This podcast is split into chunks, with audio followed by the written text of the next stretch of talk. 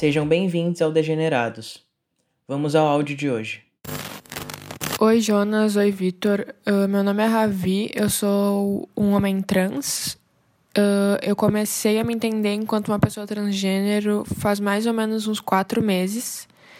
E atualmente eu tenho 21 anos. E, assim, a pessoa que está tendo mais dificuldade em aceitar a minha identidade é o meu pai, que tem muita dificuldade de entender como que eu passei 21 anos da minha vida sendo, sendo algo e me sentindo de um jeito e, abre aspas, de uma hora para outra, fecha aspas, isso mudou completamente e eu sou outra pessoa e quero outras coisas. Ele se sente muito confuso e ele diz que ele me conhece e que o que eu falo não é coerente uh, que eu sou só uma pessoa perdida e não sei o que eu quero. Tudo bem, meu pai é uma pessoa que não tem obrigação nenhuma de saber nem de entender nada sobre transgeneridade. Mas houve uma segunda situação em que eu fui num médico endocrinologista. Ele é bem conceituado aqui em Porto Alegre. Uh, bem difícil de conseguir consulta com ele. Eu fui na primeira consulta e ele ficou chocado quando eu falei que fazia pouco tempo que eu estava me entendendo trans, porque, segundo ele, eu tinha me descoberto muito tarde. E ele se mostrou muito incrédulo e até meio que duvidando da minha palavra de que eu sentia disforia. Ou, enfim, desconfortos com o meu corpo, características minhas. Porque, segundo ele, não tem como tu viver 21 anos ignorando ou não sentindo uma disforia e sendo que ela esteve ali o tempo todo. E a minha dúvida é como explicar para uma pessoa cisgênero como que a gente pode demorar para perceber esse tipo de coisa, sabe? Eu não acho que eu me descobri tarde, eu tenho 20 anos, sou uma pessoa nova. Tem pessoas que se descobrem mais cedo, tem pessoas que se descobrem mais tarde, cada um tem a sua trajetória, mas eu me sinto um pouco quer dizer, bem mal, né? De me ver nessa situação em que a minha palavra não vale de nada porque é muito tarde para eu me sentir dessa maneira, sabe? Se isso não aconteceu até hoje. Então eu queria saber qual a opinião de vocês, qual a explicação de por que, que a gente pode demorar tempo e como a gente faz para ignorar todas essas coisas que existem na nossa vivência. Obrigado. Nossa, esse tema dessa vez é bem é, difícil, né? Assim, eu acho que a princípio, né, a primeira, a primeira coisa que a gente tem que ter em mente é essa rejeição por parte do pai, né? Essa recusa, é, que eu acho que é muito normal nesse caso, né? Ainda mais tendo em vista que o Ravi falou que são quatro meses. É um uhum. período de tempo muito curto, né? Assim, é, é muito complicado para um pai já processar uma informação como essa, né? Eu acho que muitos pais é, vão é... ter esse, esse período de, de negação mesmo. É, é muito recorrente que isso aconteça, né? Assim, Não quer dizer que é ideal, mas é muito recorrente de fato. Esse é, e, é, e a, pra gente que tá vivendo, né, o tempo é outro, mas quatro meses é muito pouco tempo. A gente não, não tem como é, não reconhecer isso. E assim, é, já tendo em vista a questão do Ravi em específico, né? Como é algo muito recente, não me estranha nem um pouco que haja essa recusa por parte do seu pai, né? É, é uma informação difícil de processar mesmo. E muitos pais vão ter esse período de negação mesmo. Afinal, a gente é quando a gente descobre a transexualidade, a gente meio que está vivendo um tempo diferente, né? Eu acho que talvez o Ravi sinta isso, eu pelo menos senti na minha época, de que eu já estava perdendo muito tempo. Eu tinha uma pressa muito grande. É, porque eu achava que. Eu, não, eu descobri a transexualidade com. Eu acho que eu tinha 24 ou 23. Então, na época eu pensava, meu Deus, eu, eu, eu, vivi isso tudo e parece que agora que eu descobri o que, o que me. O que é o, a minha resposta, assim, entre aspas, é, eu não posso perder mais nenhum minuto disso, porque é, eu quero viver, eu quero experienciar a vida como eu acho que ela deveria ter sido. Então, a gente está com muita pressa, mas quatro meses a gente tem que reconhecer que é um período mínimo né? Assim, é, é muito curto esse prazo. É, para quem tá de fora da, das, não tá sentindo as mesmas sensações que a gente, né? É pouco é, tipo, tempo você tá mesmo. louco. Não, é, tipo, você, você, descobriu isso ontem, né? Uhum. É, então tem muito mesmo dessa, dessa reação. E aí eu acho que é muito interessante também esse. Assim, isso é, é, é assim, eu lamento muito de eu ser a pessoa que tá falando isso. Mas hoje, né, tendo essa. Eu tô há quatro anos em T já. E tendo já tido toda essa experiência, eu acho também que é muito importante a gente ter esse período de reflexão da gente. Quando ele fala que conheceu, é, que se entendeu trans há quatro meses, eu não sei se você está dizendo que você entrou em contato com a transexualidade há quatro meses e imediatamente já se identificou. Não sei se é isso ou se é, houve um período antes em que você estava processando tudo isso e faz quatro meses que você falou, não, é isso. Não sei qual é a questão.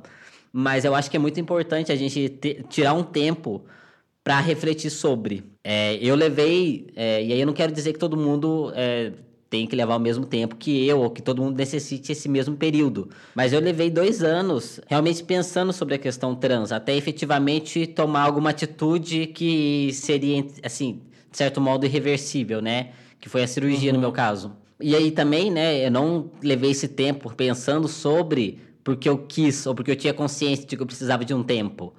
Mas também porque eu estava eu tava pressionado ali, eu não tinha condições de realizar nada naquele momento na minha vida. Eu, não, eu, eu trabalhava, eu morava com a minha mãe, que é super preconceituosa, então eu não podia tomar nenhuma atitude de fato. Então aquilo foi meio que imposto, mas que eu reconheço que foi bom. Uhum. É, mas de modo geral, eu acho que assim é, é preciso ter um tempo de reflexão, de fato. E eu acho que quanto mais novo você é, mais tempo você deveria se dar tendo em vista se, é, questões de hormônio e cirurgia, né? Que são questões um pouco mais é, delicadas, né? De, se, de uma, uma atitude um pouco mais delicada de se tomar, uma vez que é, realmente traz consequências que não tem muito o que fazer depois, né? E a gente não consegue retornar para o que um estado anterior daquilo. Mas isso eu acho que é importante, não só dar esse tempo para os pais processarem essa informação, mas para a gente também. Eu acho que é, é um tempo muito é, necessário e que quanto mais novo você é, mais tempo você deveria é, levar pensando a respeito de hormônio e cirurgia. O resto eu acho que não necessariamente. Essa questão social de se apresentar de acordo com o, o gênero que você quer, é, mudar nome, eu acho que não, não é uma grande questão, né? Porque é uma coisa que você tem como reverter. Enfim, para começar, eu acho que é isso. É, é assim, mas é como você mesmo falou, né? São questões assim muito individuais, né? Por exemplo, é, eu tive ah, amigos, colegas aí durante a caminhada assim, trans, vamos dizer assim, que tipo ah, a partir do momento que eles conheceram a transexualidade e eles, eles não precisaram tirar esse tempo para pensar, porque na verdade eles já pensavam a vida toda sobre isso. Eles só não tinham um nome e possibilidades, né? Aham, Então, sim. assim, é muito individual. No meu caso, no meu caso, tipo assim, eu passe- já pensava muito sobre isso a vida toda, mas eu ti- tirei quase que um ano pra pensar e entender todo esse rolê dentro de todo o contexto social de gênero. Eu senti necessidade disso e eu fiz isso. Sim. Então, assim, é, é realmente como você falou, é muito individual, né? Mas é importante Sim. que se, que, se, que, que se tenha consciência, independente do tempo que leve ou que não leve nenhum tempo, que se tenha consciência ah, de toda a questão, né? Eu, é, e assim, é, é claro que cada pessoa vai variar para cada uma, né? A gente sabe disso. Mas é, é necessário um tempo não de, de, também você ter informação sobre tudo, né? Você não, você não vai se, se informar assim do dia para noite sobre as coisas. Até no sentido do que você quer e o que você sente Uhum. necessidade ou do que você quer pra sua transição, né? Se você quer Sim. fazer cirurgia, se você quer hormônio, e não sair seguindo um, um protocolo médico, né? Ah, sim. E aí. Sem é, nem é- pensar o que é de fato da sua vontade, né? Exatamente, é para saber o que você verdadeiramente quer e não só o que, uma narrativa que você está seguindo. Na minha Sim. época, é, lá em 2013, 2014, é, tinha pouquíssimos caras trans aqui no YouTube no Brasil, então minhas maiores referências eram os caras trans lá de fora. E muitos deles é, me incomodavam muito porque a narrativa era uma só.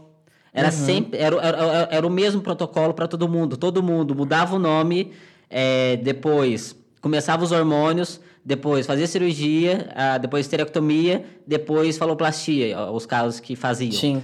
E assim, era automático. Parecia que não havia reflexão, parecia que você só estava seguindo um plano que já foi traçado anteriormente. E Exato. isso é danoso, isso é perigoso, porque a gente tem que saber o que a gente quer mesmo. E não Exatamente. seguir o que está o que tá dado, né? Então eu acho que e... um tempo de reflexão é necessário. Ah, sim. Também acho.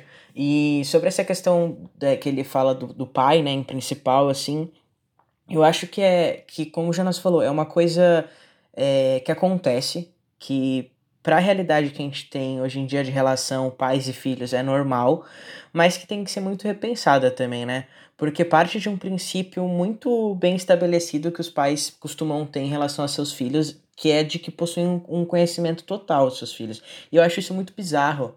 É, é, é como se eles quisessem saber mais sobre os filhos do que os próprios filhos, sabe?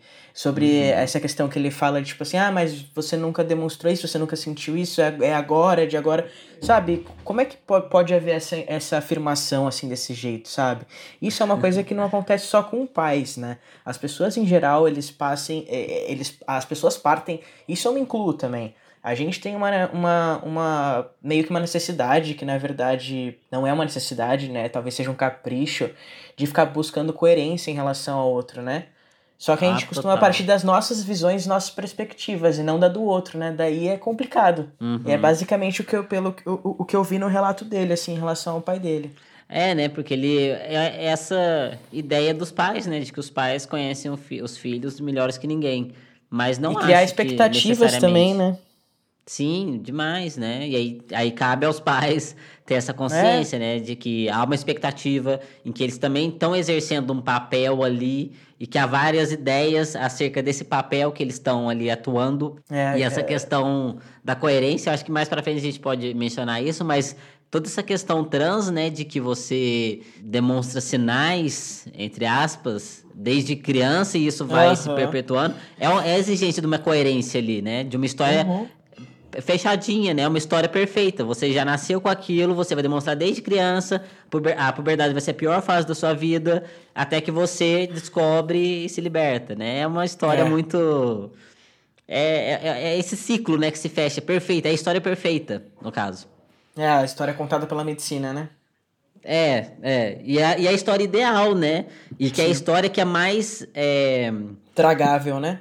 Tragável assim, e a história exato. E a, e a história certa também. Porque Sim. quando você tem esse paciente você não tem dúvidas dele. Tipo ah tá segura desde criança até a fase adulta né?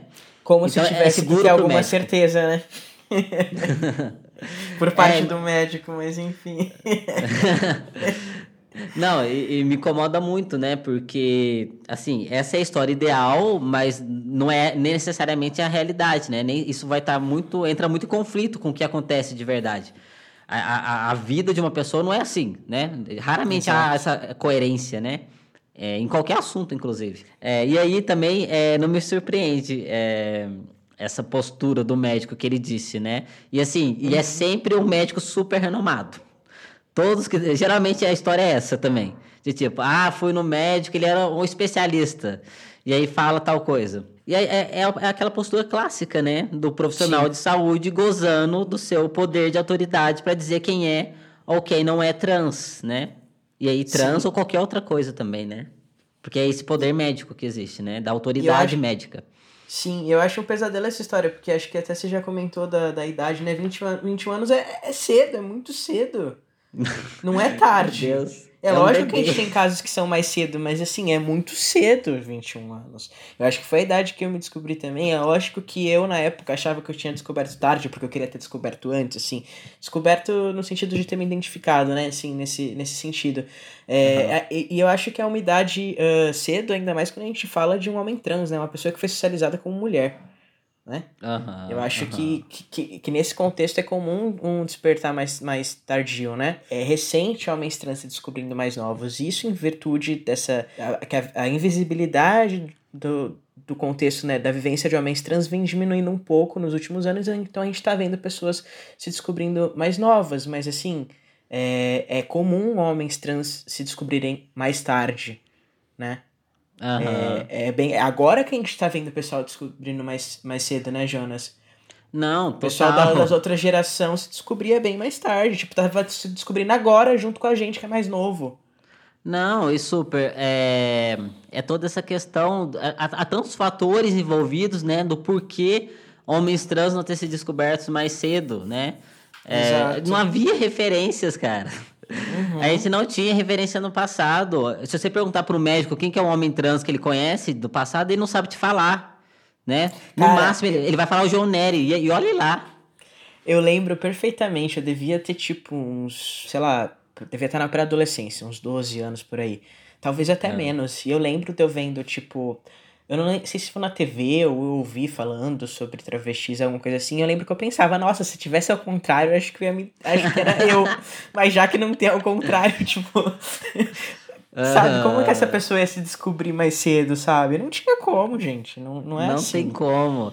É e aí eu acho que entra, entra até na, na, nessa questão toda, né? De que tá sendo muito discutido hoje em dia, é, dessa suposta influência da mídia, né? Em relação uhum. às pessoas trans, né? Quando isso é uma coisa que eu já eu, eu tenho comentado nos meus stories e pontuando isso, né? Como é que o foco atual são os homens trans, né?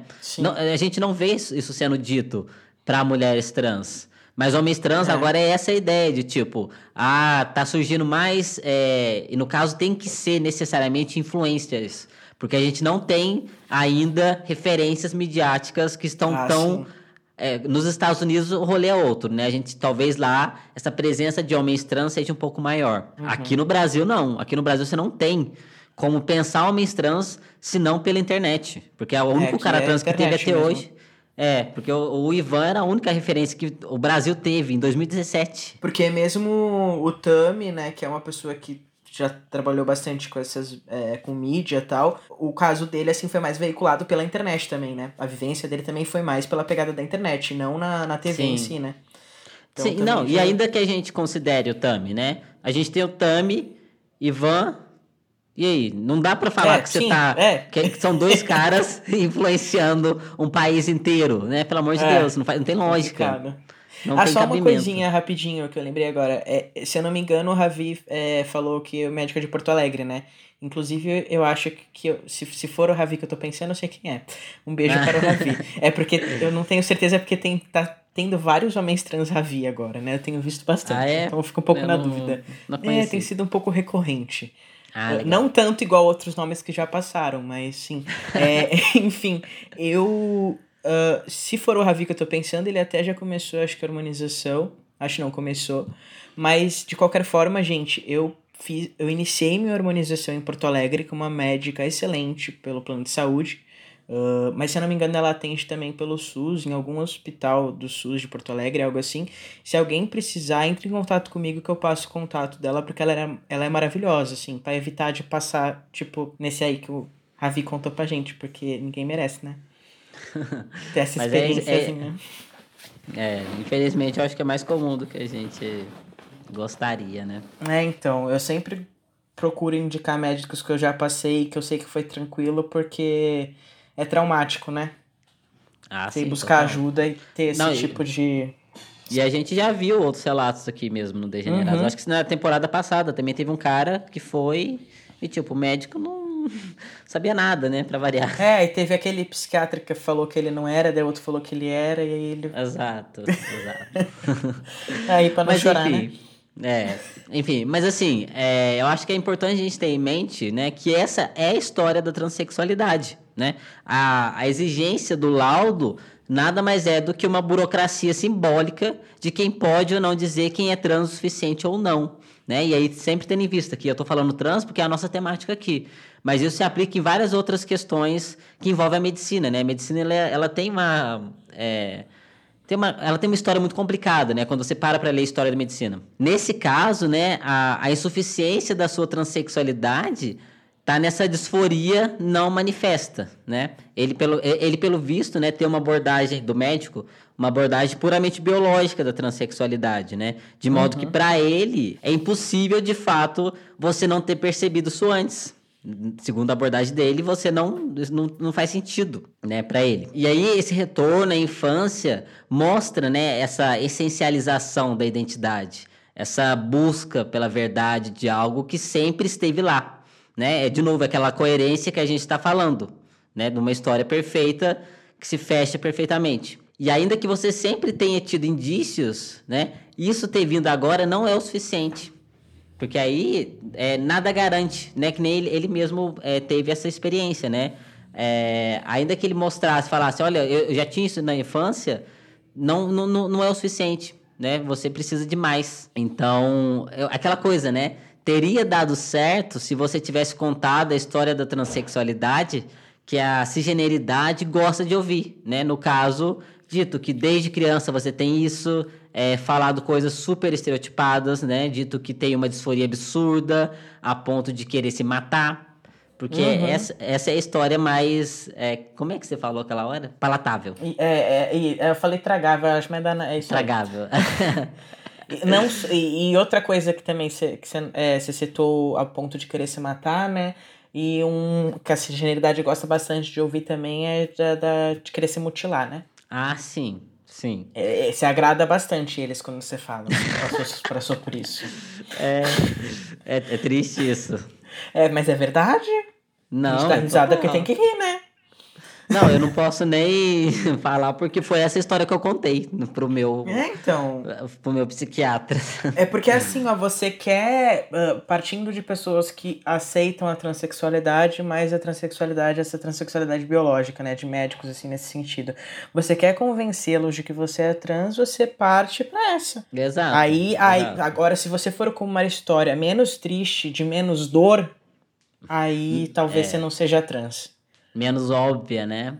É. é. Pois é, né? Porque isso é um problema, né? A gente já tem uhum. uma história que foi estabelecida antes, né?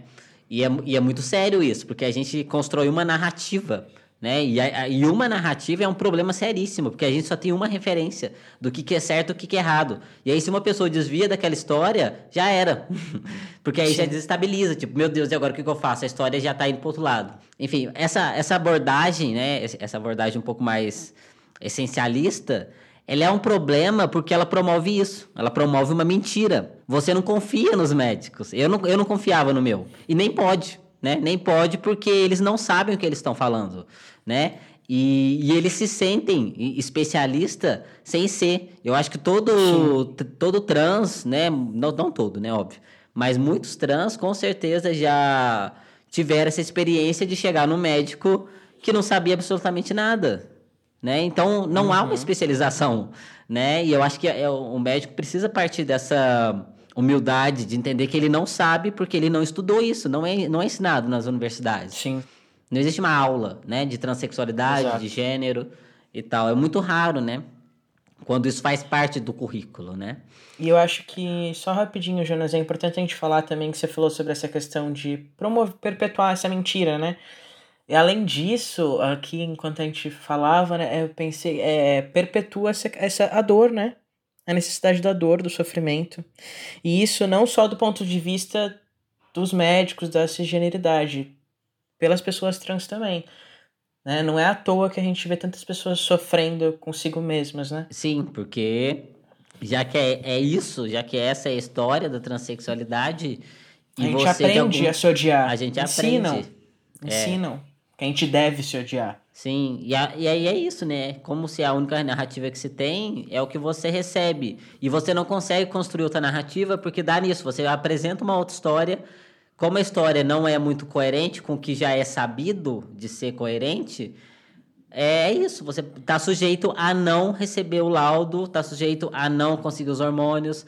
E aí poucos de nós estão dispostos a negociar isso porque a gente sabe que a gente é. Pelo menos na maioria das vezes a gente sabe, né? A gente, a gente conhece, tem, a gente tem a nossa história, ninguém tava lá junto com a gente para saber o que acontecia ou não. E aí teve isso mesmo, né? A história que a gente mencionou do carinha do psiquiatra, né? Que na temporada passada falou que foi no psiquiatra, falou que não era trans, foi no outro, o outro falou que era. E aí, como lidar? Qual que é o certo? né? É um, é um sistema que já tá falido né? É, é, é, muito sério isso que a gente. que a transexualidade Sim. enfrenta hoje. A gente dá risada de desesperos, tá, gente? Ah, não, é desespero. É, o assunto é sério. Mas assim, uma dica que eu quero dar, né? É, que eu acho que é muito pertinente, a Berenice Bento. Ela é, ela é uma pesquisadora e o doutorado dela foi sobre a questão trans. E, se não me engano, ela foi a primeira pessoa a abordar a transexualidade aqui no Brasil sob um viés sociológico. Antes, só a medicina cuidava disso. E aí ela, ela, ela inovou nesse caso aqui, trazendo essa abordagem um pouco mais social, né? E aí ela tem esse livro, que, foi, que é a, a, o doutorado dela, que chama A Reinvenção do Corpo, né? E lá ela fala como é que é um problema essa universalização da experiência trans, né? Quando a gente reduz a transexualidade somente a algo biológico, é, a gente uhum. começa a estabelecer critérios e a criar uma, uma experiência que independe de fatores externos. E isso, assim, é gravíssimo. Porque vamos supor que ainda que a transexualidade seja biológica, né? Finalmente é, descobrem que a origem da transexualidade é biológica, né? A gente tem um outro estudo, mas nada conclusivo. Mas vamos supor que aconteça a gente não tem como ignorar que a transexualidade também é social, é, social né? A gente não tem como é, separar os dois. Então, a gente não pode ignorar é. fatores sociais, de todo modo. Então, eu recomendo muito esse livro, do A Reinvenção do Corpo. Ele é muito fácil de ler também, né? Não é uma linguagem muito difícil, não. Parece ser muito interessante, eu não, não conhecia. Ah, é assim.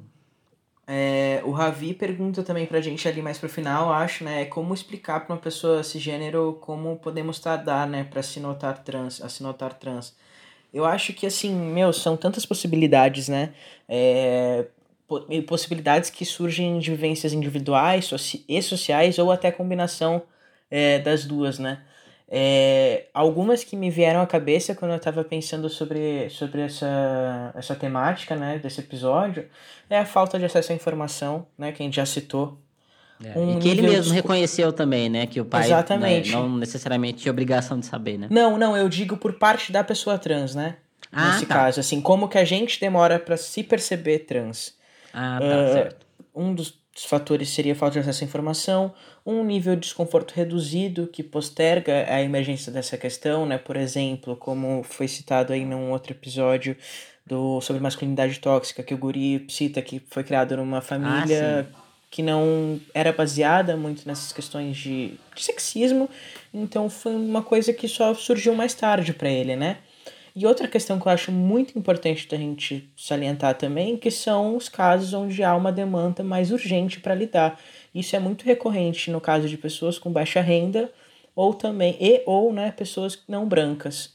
Uhum. Uh, e por exemplo, no meu caso, no meu caso, eu depois de muito tempo eu percebi que um dos fatores para eu ter demorado um pouco mais para me descobrir do que talvez fosse uh, acontecessem essa questão, foi a minha problemática maior com a questão da sexualidade. Assim que eu que minha mãe ficou sabendo que eu me relacionava com mulheres, foi muito caótico. Então assim, os alguns anos seguintes a isso, foi tentando consertar a minha relação com a minha mãe em relação à minha sexualidade. Então, como que eu ia parar para pensar em transexualidade, transgeneridade? Uhum.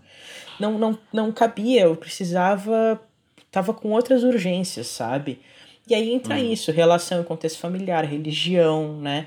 Que pessoas criadas uh, em casas muito religiosas, contexto cultural. É, é, é, é, existem inúmeros fatores que podem fazer com que a gente tarde para parar para pensar.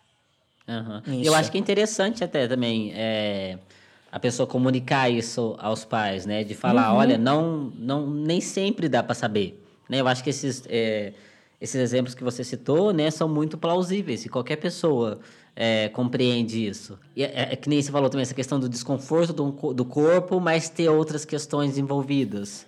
É, acontece o tempo inteiro, né? A gente não tem como.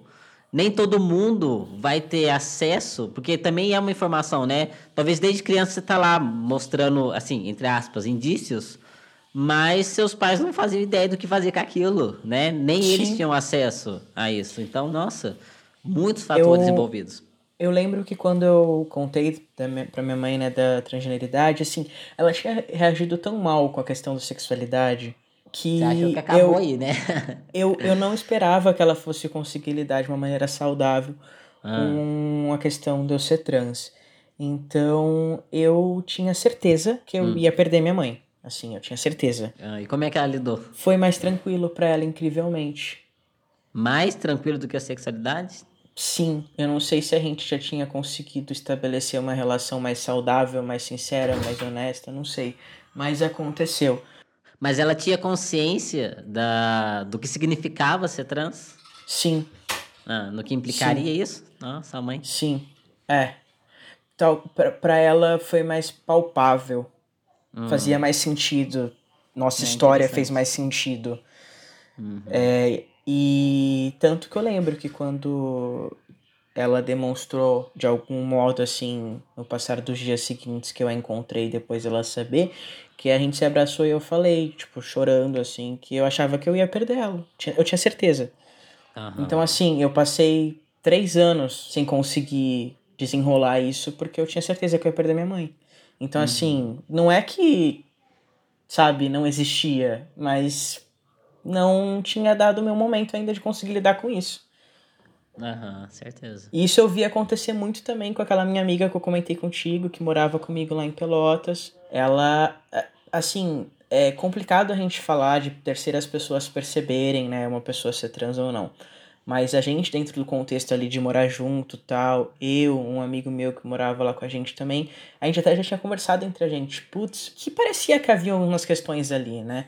Só que ela vivia, vi- vivia e vive num contexto familiar e socioeconômico também, que não havia espaço para ela conseguir lidar com isso. E ela foi postergando. E até uma das coisas que ajudou ela a começar a colocar isso mais em evidência na própria vida dela foi acompanhar nosso podcast. Eu fiquei muito contente com isso. Ah, meu Deus.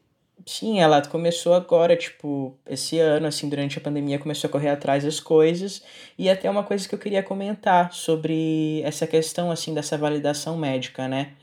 Hum. Ela tá no momento agora de fazer exames de sangue e tudo para começar a terapia hormonal, né? É, ela tá frequentando aquele grupo que eu frequentava lá em Pelotas.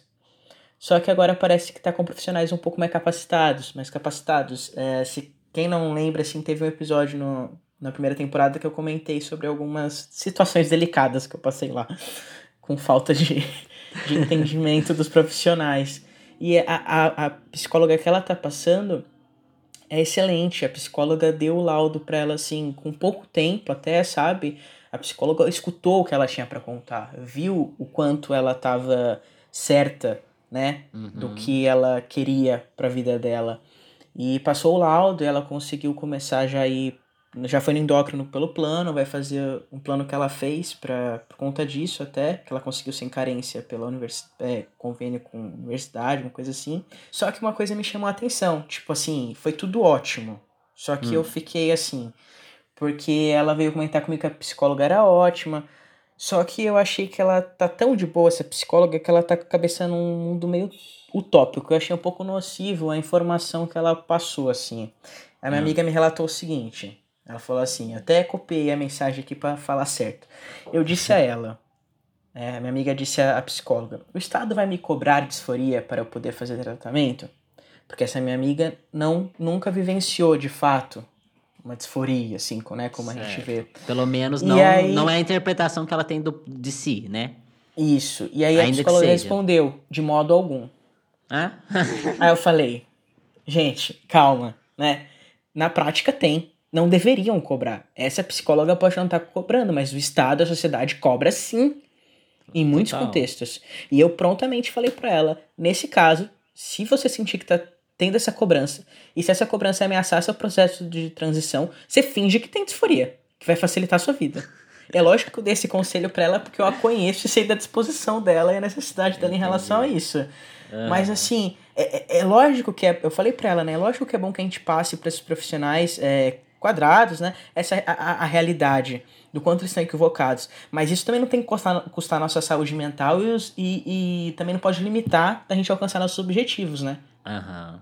Não, e assim, a disforia é super. Ela faz parte do processo, né? Ela faz parte da história da transexualidade. Você não tem, assim. é, não sei que sentido que a médica falou também, né? Vai saber o que que ela quis dizer com isso. Mas é óbvio que faz parte, é, faz parte Era do, pros, do processo burocrático. processos.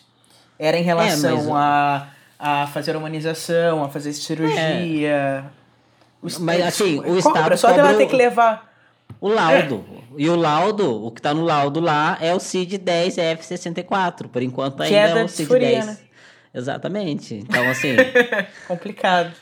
É, exato. E assim, eu achei interessante que você mencionou essa questão da, da idade, né? Que você falou que lá no, no, no, ambulatório que ela foi, já tinha uma certa idade, a mulher de fato parece que ouviu ela. Ah, sim, é. é acho que ela tem mais ou menos a minha idade, acho que ela é um ano mais velha. E ela mostrou assim, a, a sei lá, ela contou a história dela e a, a psicóloga ou, ouviu de fato, ouviu, parece, né? né? É, porque eu me lembrei que você falou, né? Que tinha um cara que nesse mesmo ambulatório, ele já tinha não Exatamente. sei quantos anos, e o povo ignorou como se ele fosse um adolescente Exatamente. 17, 16 anos, né? Tratou Queria esperar, dar, acho que eram seis meses, oito meses, algo assim, para daí dar o laudo. Essa minha amiga conseguiu. Assim, eu não sei o que tempo que foi, mas eu tinha perguntado para ela. Eu falei para ela: você fica de olho, porque eu conheço esse pessoal lá, desse, desse grupo. você fica de olho nesse laudo. Pode perguntar quanto tempo vão demorar pra te dar o laudo para você, se for o caso, já ir atrás de outras alternativas, né? E aí ela uhum. falou que a psicóloga respondeu para ela que quando ela tivesse quando ela marcasse a consulta com o endócrino, que ela avisasse que ela passar, dava o laudo para ela. Achei isso uhum. fantástico. Não, sensacional, né? Porque assim, a gente. É, acho que toda essa questão, né, ela envolve muito essa discussão sobre arrependimento, né? As pessoas, assim, em tese, né? Porque eu não acho que as pessoas estão realmente preocupadas se o outro ah, vai se arrepender sim, é, ou não. É, é a desculpa, né? É a desculpa, né? Eu acho que assim, quando a gente está falando de pais, eu até entendo, né? Uhum, que eles têm sim. esse receio do filho se arrepender. Mas fora desse contexto, é, é muito mais uma questão. É simbólico mesmo, né? Os médicos não estão se importando se você vai se arrepender ou não. Né? Isso é, é porque eles precisam do laudo para eles também terem a segurança por parte deles. Né? Exatamente, eu ia falar isso. Serem processados. Mim são duas questões. É, o controle né, da medicina sobre um corpo trans e eles querem assegurar que você não vai se arrepender e processar eles. Não, é isso. É, é, a, minha, a, minha, preocupação é você vai se arrepender e me processar. Porque Exatamente. só se arrepender você pode. Eu tô cagando pra você, porque a realidade é essa, a gente sabe. Né? Exatamente. Né? É. E aí eu acho que é, é isso, né? É, eu entendo que pessoas mais jovens precisam de um tempo para refletir, porque de fato, quando você é muito novo, você ainda não tem é, muita ainda conhecimento né, básicos do mundo que talvez podem influenciar você ou não. Isso é uma coisa que quem é jovem precisa reconhecer. Eu não reconhecia. E eu acho que jovem nem reconhece. Mas ah, é, precisa, precisa ter esse, esse entendimento né, real de que, tipo, eu sou novo, talvez eu realmente é, esteja sujeito ou não entenda o suficiente alguma coisa. Mas não Sim. que a idade seja uma garantia, né? Embora pessoas mais velhas possam talvez ter alguma um entendimento maior, pode acontecer de arrependimento também. Eu já vi pessoas trans mais velhas é, que fizeram os procedimentos e depois viram que não era aquilo. Né? Então não é, não, não é necessariamente uma questão de idade, embora isso possa entrar também nesse, nessa questão. Né? Eu acho que a questão não é nem tempo, né, Jonas? É, é pesquisa. Pesquisem. Pesquisem as Sim. consequências dos procedimentos que vocês querem passar, sejam, sejam cirúrgicos, hormonais, enfim. Uh, e pesquisem dentro de um grupo de pessoas que fazem esse mesmo tipo de procedimento. Porque muitos, uh, muitos efeitos colaterais, por exemplo, dos hormônios, os médicos não passam. Eles não, alguns eles não sabem nem que existem. E falando do efeito colateral mais no sentido social e por aí vai. Ou até, por exemplo, queda de cabelo. O que eu conheço de homem trans começou a fazer a hormonização sem saber que ia perder tinha possibilidade de perder cabelo. Aham. E assim, não, você tem é possibilidade de perder cabelo real mesmo, assim, ó, ficar com a entrada, ficar careca, sabe? E isso, cabelo é muito importante para algumas pessoas, gente. É não, é muito total. importante. É, eu acho que tem gente que relativiza isso. Fala assim, nossa, que fútil. Não é homem. Foda-se ah, o cabelo. Pronto. É, que bobagem. Porque até homens, homens passam por que, isso. Que, que pararam até com, de tomar hormônio por conta da queda de cabelo, porque, enfim, não compensava tanto para ele quanto as alterações, né? Uh, uhum. As outras alterações. Não, eu acho que assim, isso que você falou é muito importante, a pessoa tem que pesquisar, e eu acho que você tem que pesquisar, ter essa referência médica, que eu acho que é importante também. Se você. Acho que aí nem é uma questão de ter condições, né? Você precisa se programar e ir no médico também, né? De conversar uhum. com ele, procurar o máximo possível ser um médico já tem algum conhecimento, né? Pergunte para outras pessoas trans É, mas uhum. não se limite só ao médico, né? Eu acho que isso é um problema, quando você só tem como referência um médico. Exatamente. É, porque ninguém faz isso, né? Nem no dia a dia. Você também não vai num médico, ele te fala que você vai operar e você não vai em outro. Você tem que ir em outro também, para ter outra Sim. ideia. Né? Você não pode depender de uma pessoa. E aí buscar referências de pessoas trans, é, buscar livros, né? É, buscar. Eu sempre recomendei que as pessoas lessem muito críticas também a respeito da transexualidade. O que, que o povo está falando Sim. mal a respeito da gente? Né? Eu acho que é importante saber. É importante saber é. essas coisas. E aí, é, ter todas essa, essas pesquisas, é, tirar um tempo para si, né? Porque você precisa processar essa informação não é algo simples, né? E, e a gente Sim. precisa reconhecer isso. Fazer uma observação só rapidinho. É lógico que a gente está falando aqui sobre isso de pesquisa, de num médico ou de outro, a gente está falando de pessoas que tenham essa possibilidade desse acesso, né, gente? Até porque quem estiver nos ouvindo aqui vai ter essa possibilidade de pesquisa, né? Só pra. Porque a gente sabe ah, que tem não, pessoas que não sim. têm essa possibilidade, né? Mas só faz, deixar claro que a, gente, que a gente tá fazendo esse recorte, né? Não, sim, claro. Mas aí é aquela coisa, a gente tem o SUS, que é complicadíssimo, ainda mais cidade uhum. interior, que quase não tem. Mas eu acho que a gente também tem que falar isso. E assim, a gente já vê, né, alguns médicos falando sobre isso na internet. Se você tem acesso à internet, porque você está ouvindo isso daqui. Sim. Pesquisa também, né? Esses médicos. E o ideal é a pessoa se programar. Né? Assim, não que eu é, esteja depositando tanta crédito nos médicos, mas eu também me sinto na obrigação de falar isso. Porque tem que ter. Né? Acho que a gente pode ir pro, pro segundo áudio de hoje, que eu acho que é bem Sim. interessante e conversa muito bem com o de agora. Olá, Vitor. Olá, Jonas. Eu sou Uriel, tenho 16 anos e a minha dúvida vem junto de um relato. Pouquíssimo tempo atrás, pouquíssimos anos atrás, como se bem sabe, a transgeneridade era vista como transtorno mental e por causa disso os psicólogos tinham que seguir uns parâmetros muito medicalistas, limitantes, etc. Todo mundo já tá careca de saber disso. E eu queria saber como que tá a situação agora. Tipo, até que ponto a ajuda de um psicólogo é de fato necessária para você se entender se é de fato aconselhável até que você vá para um. Porque meses atrás, quando estava tentando de fato me entender, eu fui recorrer a uma psicóloga e além dela me dizer que não era preparada sobre o assunto, que ela literalmente matou as únicas aulas da faculdade que ela teve sobre o assunto, ela me deu a resposta de que durante as férias de final de ano ela pesquisaria sobre para tentar me ajudar. Ela disse que fez isso, chegou na próxima sessão para mim e perguntou simplesmente cinco coisas. Você odeia ser mulher? Você odeia seu genital? Você odeia ter seios? Você queria ter um pênis? E esse tipo de coisa. E, sério, eu achei péssimo que toda a minha identidade e toda essa questão foi reduzida a questões físicas, principalmente somente questões físicas. E como que fica também a questão dos não binários, né? Porque eu não sei se estão fazendo estudos em cima da gente para tentar entender a gente e se os frutos vão ser bons, sabe? Tipo, vocês acham que daqui a um tempo os não binários vão entrar, enfim, nesse âmbito de pessoas doentes.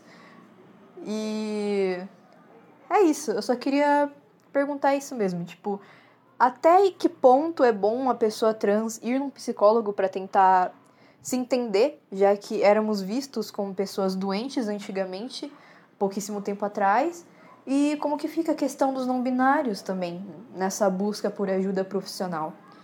É isso, muito obrigado. Me desculpa o áudio grande, mas não tinha como encurtar a história. É isso. Olha, gente, tem uma coisa para dizer dessas cinco perguntas dessa, dessa pessoa aí. é uma falta de preparo absurda, uma pesquisa completamente rasa, errônea pautada numa medicina tipo, beleza, a gente tá falando tudo isso da medicina, ok, mas a gente já sabe que também é, já é possível se encontrar em, é, através de pesquisas, através de médicos, abordagens menos arcaicas. Porque assim, as cinco perguntas dela são muito arcaicas, muito. Assim, Não, parece que houve preguiça nessa pesquisa. Ou preguiça, ou ela pesquisou e levou para ela o que ela tomou como verdade. Assim, é, completamente errônea, assim. Total. Uhum. Não há justificativa. Eu acho até que no passado, né? É, acho que nem sei se é passado de fato. Mas eu sei que quando o Harry Benjamin, né, que foi um grande nome da transexualidade no passado, ele tinha um protocolo dele. O protocolo dele não tinha essas perguntas. Faz umas nessa, décadas já, né? A, a, a, década deve ter mais até. É, é. Bem deve mais. ter mais mesmo. Bem mais, né? Deve Ah, então é passado. Na década Jonas. de 50. Não, é ah, super. Então é passado. Ela, ela, assim, ah, é, é um absurdo, viajou. né? Não, e é interessante que a gente ouça essas coisas, né? Porque é isso, né? É, os médicos, e não que a medicina não tenha um papel importante, ela tem, mas ela não está preparada para isso, ainda mais aqui no Brasil. A gente não tem, é, os, os, psicólogos, psiquiatras não estão preparados para atender pessoas trans. Não, isso é um fato. É um Mesmo fato. os bem intencionados que possuem uh, uma boa vontade e até uma boa pesquisa não estão, como é, por exemplo, aquela coisa que eu já citei lá na temporada passada, da minha psicóloga não ter me, aj me ajudado a me preparar para não passar um ano sem conseguir chorar. Ah. Ela não, não sabia como me ajudar, ela não Sim. sabia que isso que ia acontecer. Então, por mais que haja boa sutis, vontade, né? não há preparo, não há preparo. Sim. Não, e assim, eu vejo, eu sei que muitas pessoas, psicólogos, tal, estão interessados, porque eu tenho muitos que me seguem no Instagram, eu sempre recebo mensagem de pessoas da área. Então há muito interesse e é muito interessante que a gente tenha esses profissionais, né, que estejam acompanhando pessoas trans, né, porque isso complexifica a, a, narrativa que talvez eles receberam ou tiveram acesso, porque assim é óbvio no caso da pesquisa dessa mulher que ela fez uma pesquisa super rasa, que nem o Vitor falou. Assim, é Nossa. é evidente pra gente. Qualquer trans vai saber que ela só jogou lá na, no Google transexualidade. E aí pegou essas ideias, né, que ela achou que eram relevantes, né? E isso é muito sério. E assim, eu acho. Não, Jonas, rapidinho, ah. nem no Google acho que foi. Acho que ela foi numa enciclopédia, na boa. Porque, olha, não, foi demais. Eu até vou jogar no Google depois alguma coisa bem genérica, assim, pra ver se tá aparecendo isso. Pra porque, ver, pra ver que gente ela pesquisou. do céu. Eu tinha. Eu, faz, faz tempo que a gente ouviu esse áudio, não, eu tinha esquecido, tô revoltado de novo já. é. Não, e assim, eu acho que o problema da psicoterapia é ela ser obrigatória né? E aí eu acho que entra tudo no que a gente já tem conversado aqui, né? Uhum. É, ele falou qual é a necessidade. Eu acho que muitas pessoas têm essa necessidade da psicoterapia e tudo mais. Algumas pessoas precisam passar por isso e aí do outro e aí do outro lado a pessoa tem que estar tá minimamente apta a, a, a, atender essa pessoa. Mas no geral isso reflete, né? É, como é que essa, esse, essa terapia ela faz parte do processo mas não necessariamente é, reflete, é, vai ter um, uma, um resultado de fato, né? Ela uhum. só é, parece que é uma obrigação, né, burocrática que precisa ser passada, mas se não há preparo do profissional, ela é inútil. Você pode ficar dois anos, né, que nem o processo transexualizador do SUS. É, se você quer fazer a cirurgia, é obrigatório que você faça dois anos de terapia, né? Mas Exato. você pode passar dois anos na terapia e a pessoa não te ajudar em nada, né? Uhum. Porque se ela não tiver preparo, não vai adiantar de nada esse processo. Às até piora, né, amigo? Pois é, vai saber o que, que vai acontecer, né? Cada coisa que. Já vi pessoas que, que acabaram piorando por passarem por psicólogos que não estavam preparados para lidar com a questão de uma forma saudável para o paciente.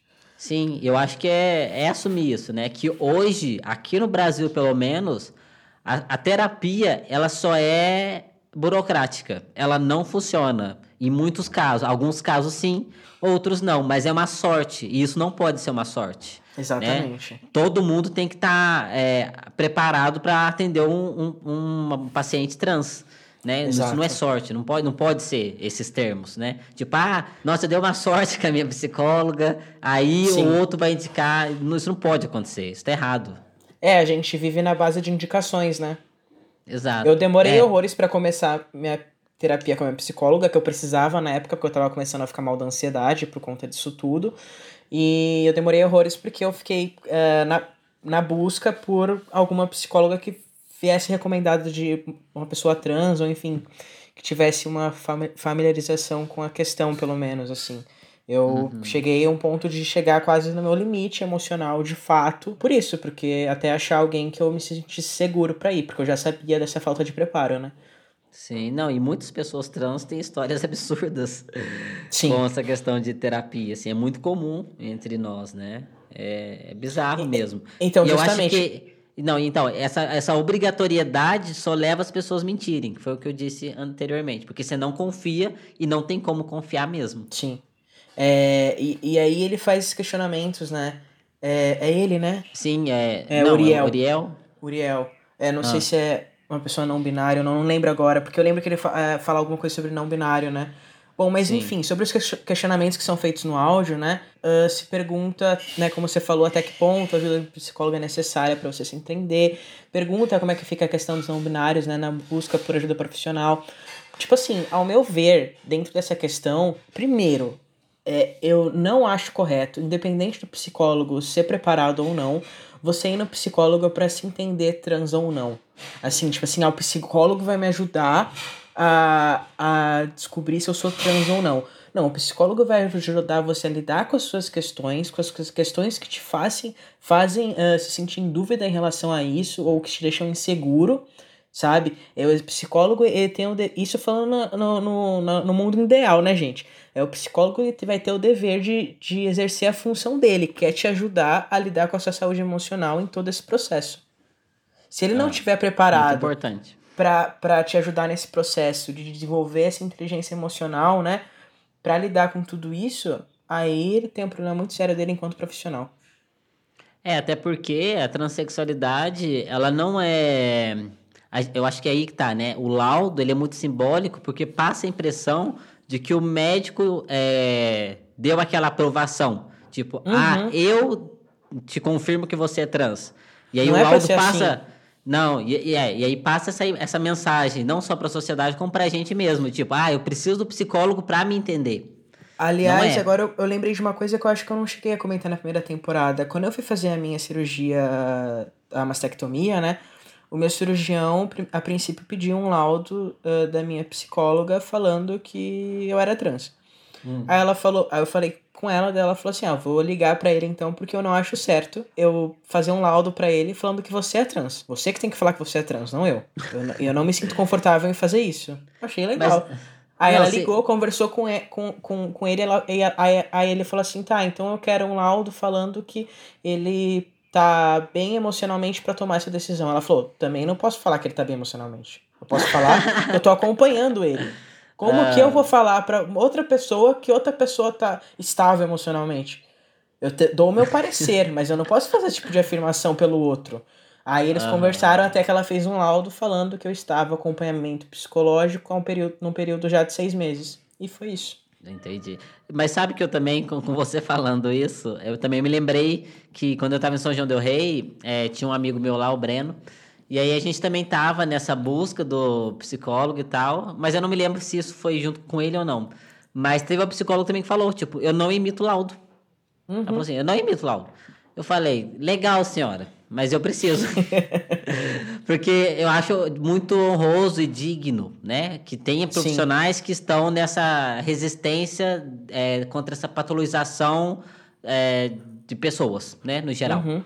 É, mas aí que tá, né? A gente tá nesse sistema e o sistema funciona a partir Ah, disso. justamente. É que nem, é que nem a casa da minha psicóloga, né? Ela pegou o telefone dela e ligou pro cirurgião. Falou, não, vou conversar com ele. Ele precisa entender que não é assim. E deu certo nesse caso.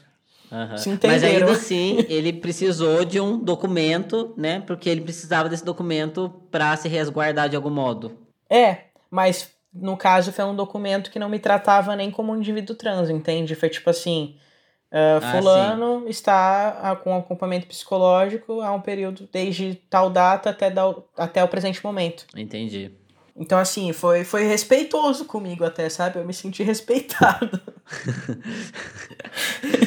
É, eu acho que de algum modo isso era o suficiente para o médico não correr riscos legais, né? Talvez Uhum. isso já fosse um documento suficiente, Sim. Né? Mas parece que hoje eu não tenho tanta informação assim porque eu já não.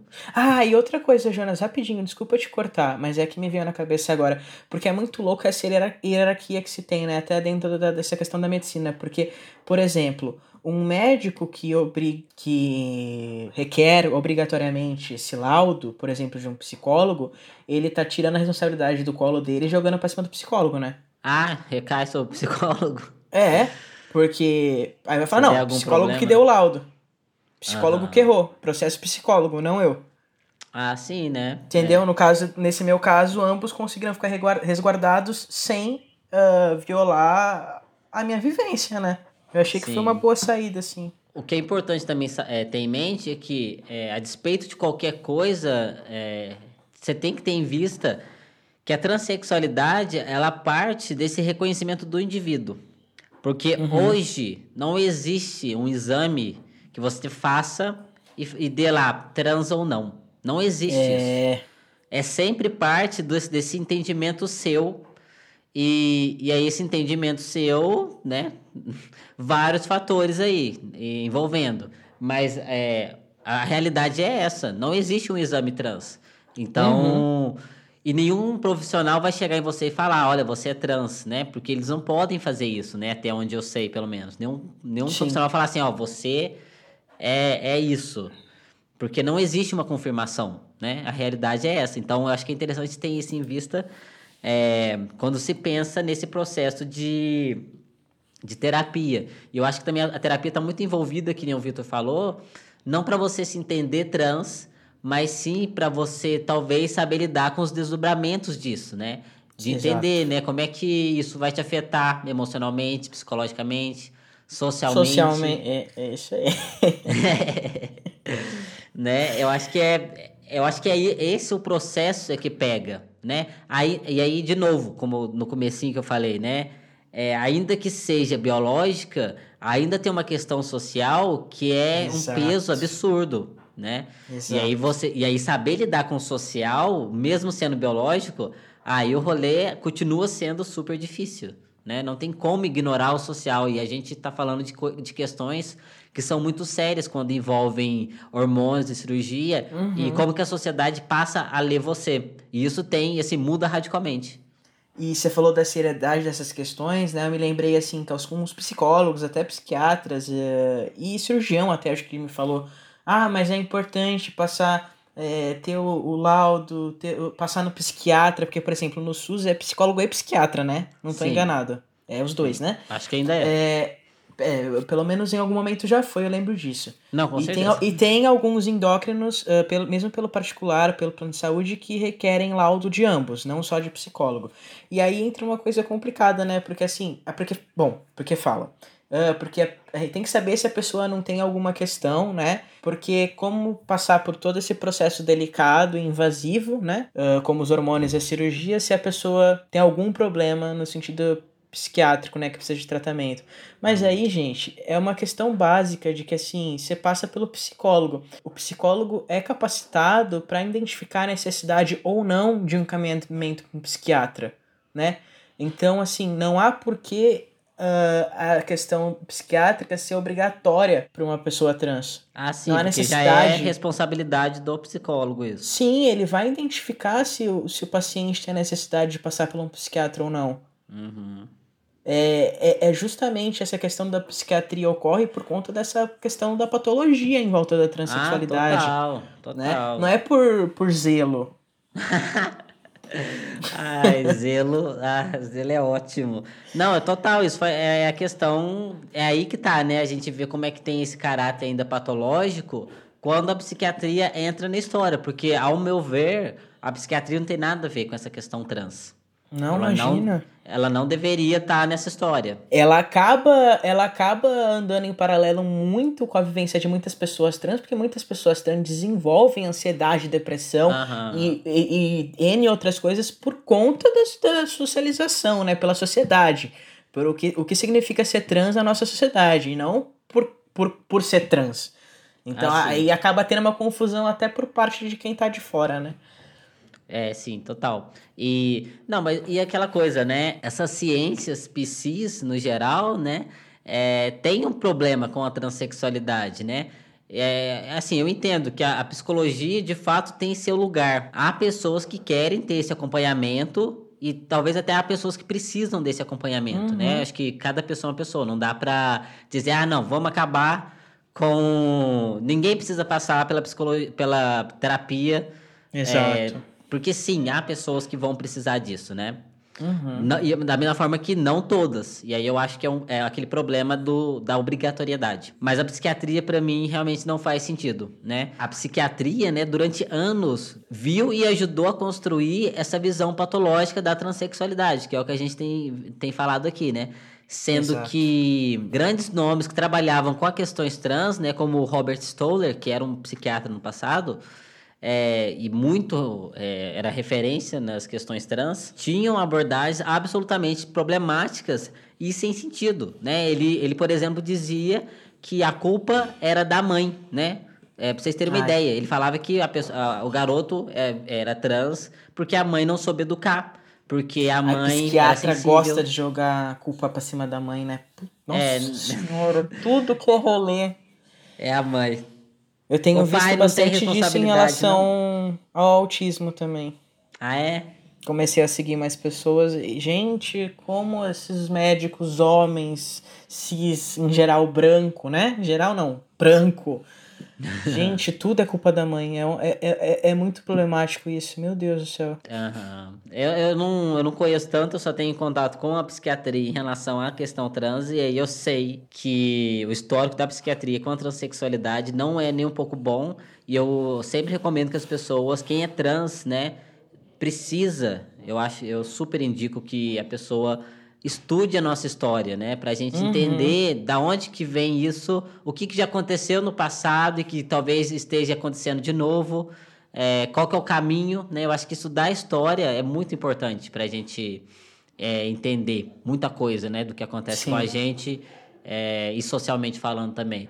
E aí, de novo, eu recomendo o livro da Berenice Bento, A Reinvenção do Corpo, porque eu acho que ele ajuda muito. É um, é um ótimo livro de entrada, né? Para quem quer ler. Uhum e vocês vão perceber lá qual é a história, né, que está sendo contada. E aí é que eu falei, né, a abordagem dela é uma abordagem social. E, e isso, amiga, acho que você até falou meio que essa questão, né, de que por mais que haja a que, possa haver a questão biológica, a questão social, ela é muito importante, né? Porque parece que algumas, do meu ponto de vista, parece que algumas pessoas não entendam que independente da origem uh, da transexualidade, da transgeneridade, a vivência trans é social, não biológica. Ah, sim. Até né, porque né? a transexualidade a, a vivência é social. Não uhum. tem vivência biológica da transexualidade. Então é muito importante que a gente uh, tenha em vista também. Tenha em vista também não, tenha como principal uh, foco essa questão social. É, porque é o que mais vai afetar agora, né? Exatamente. É legal, é importante a gente, sei lá, pesquisar, investigar a origem das coisas, é. Mas o que afeta a nossa vida hoje é a questão social, é a sociedade, é a vivência, é a vivência, é a vivência social, não adianta, a vivência não é biológica. Sim, e não dá, ainda mais tendo em vista, né, que a gente está falando de um assunto que é tão estigmatizado, né? A transexualidade ele é muito, muito posta à margem, de fato, né? Uhum. A gente uhum. tem o histórico até aqui é um histórico de bosta. A gente tem que ter isso. Não pode esquecer isso. Né? E isso afeta isso muito mesmo. a nossa vida, né? Em todos os âmbitos, né? Então, e aí para finalizar, eu lembro que o Uriel falou sobre a questão nominária, né? E assim, a, até onde eu sei, né, é, não há um protocolo especializado em, em pessoas nominárias, né? Eu acho que eu sei que eles são considerados, sobretudo lá fora, mas eu não entendo se há. É, se eles estão. Se eles são parte do protocolo. Eu acho que sim, porque eu já li é, alguns documentos médicos lá de fora em que eles mencionam pessoas não binárias. Então, é, é isso, né? É esse entre lugar e, e talvez a, as pessoas entendam o não binário como sendo trans, então tá tudo uma coisa só. Uhum. Mas espero que não seja que não passe a, a construir um, um, conhecimento não binário que parta de, um, de uma patologia, né? Ou algo nesse sentido. Eu espero que não. E eu acho que não vai acontecer. Eu acho complicado, porque eu acho muito difícil de conseguirem. Uh, porque para haver essa construção dessa patologia, há de se encaixar na binária, na, no sistema binário, que dita tudo. É. é. Eu acho. Ah, mas assim, olha, construir se... uma patologia, o povo só pisca e já tá lá, né? Ah, sim, mas eu, eu acho, eu acho eu complicado. Acho é eu acho que vai basicamente seguir a patologia que já é dada para pessoas trans, em geral. Não acho É, que é. vai haver uma especific- especificidade. Cida- Não, ah, enfim, é. vocês entenderam. não, eu acho também que não. É, assim, eu acho que é isso para esse episódio. Eu acho que uma das coisas que a gente pode tirar, né, daqui, é, sei lá, talvez ter tempo, é, se dar um tempo, tanto para quem está envolvido como para si. Acho que isso é importante. É, ter consciência da, da história médica da transexualidade, porque a gente não está inventando que médicos não estão preparados, isso é um fato. A maioria das pessoas trans tem uma história para contar de um médico que não fazia a menor ideia do que estava falando. Isso é uma realidade e precisa ser encarado como um problema que a gente tem e não ignorado ou é, apresentar como ah, a medicina é o que vai é, solucionar o seu problema, porque não vai ser. A gente sabe que não é. E que mais? Teve alguma outra questão que a gente tira daqui desse episódio de hoje? Acho que é isso. É, e só sobre um dos pontos que você colocou agora já, é, sobre essa questão de dar o tempo pro outro também, né? Eu acho importante é, nesse sentido que também você dê esse tempo para as relações que valham a pena e até onde não vai te fazer mal. Acho que isso é muito importante também de você pensar e entender.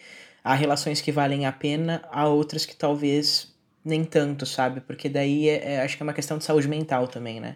É, é, e relações vale familiares também podem ser tóxicas, são muitas vezes tóxicas. Então é importante também saber o seu limite, saber o do próximo e da própria relação, né? Uhum, uhum. É, eu acho que é isso. E aí, claro, né, como a gente falou o episódio inteiro, só retomando, é, não estamos dizendo que profissionais da saúde não sejam importantes para a questão trans, né? Exatamente. São essenciais, mas ainda é, estão no processo de estarem aptos a nos atender, tendo em vista, sobretudo, o Brasil. Sim. E, e se tiverem alguma experiência que vocês achem pertinente também, compartilhar com a gente ali no, no Insta, né? E até o Ravi, se, se conseguir um médico menos despreparado, né? Como é que tá a coisa, acho que ia ser legal Aham, saber. aham, Já contem. faz um tempo que a gente recebeu esse áudio, né?